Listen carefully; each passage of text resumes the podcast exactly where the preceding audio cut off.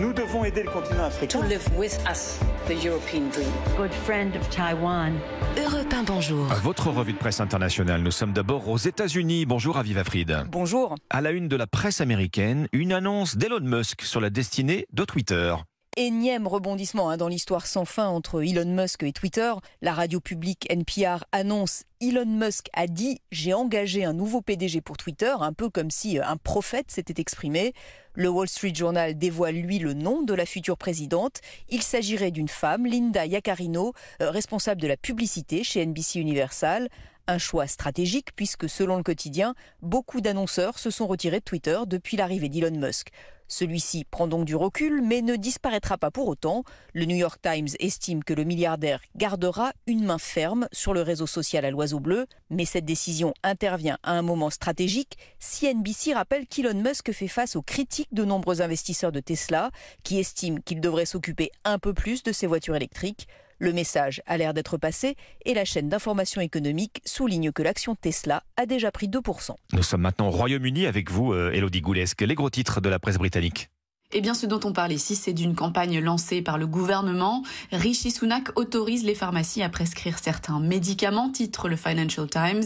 Alors, d'ici la fin de l'année, détaille Forbes, la pilule contraceptive ou encore des traitements pour les infections urinaires ou autres sinusites seront disponibles directement en pharmacie, sans passer par un rendez-vous chez le généraliste. Une initiative pour réduire la pression sur les docteurs, explique le magazine en ligne.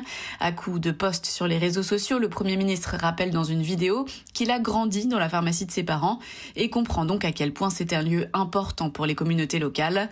On estime que ce plan pourrait libérer 15 millions de rendez-vous, une initiative plutôt bien accueillie même si la BBC souligne que le nombre de pharmacies dans le pays est au plus bas depuis 2015. Nous sommes enfin au Maroc avec vous, Alexandre Blanc. Qu'est-ce qui fait la une des journaux marocains?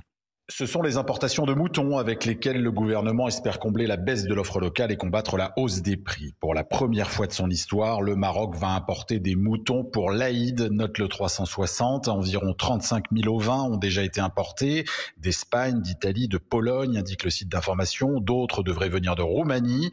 Il en faudrait au total 1 million, souligne le quotidien à la date, qui précise que 5 millions de moutons seront consommés pendant la fête, la situation suscite l'interrogation des consommateurs. Elle est débattue jusqu'au Parlement, observe Maroc Hebdo.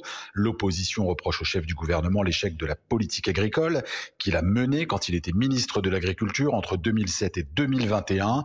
Une politique incarnée par le plan Maroc vert, rapporte le desk, un plan qui était précisément censé assurer la souveraineté alimentaire du Maroc. Merci Alexandre Blanc, merci à nos correspondants. 6h50.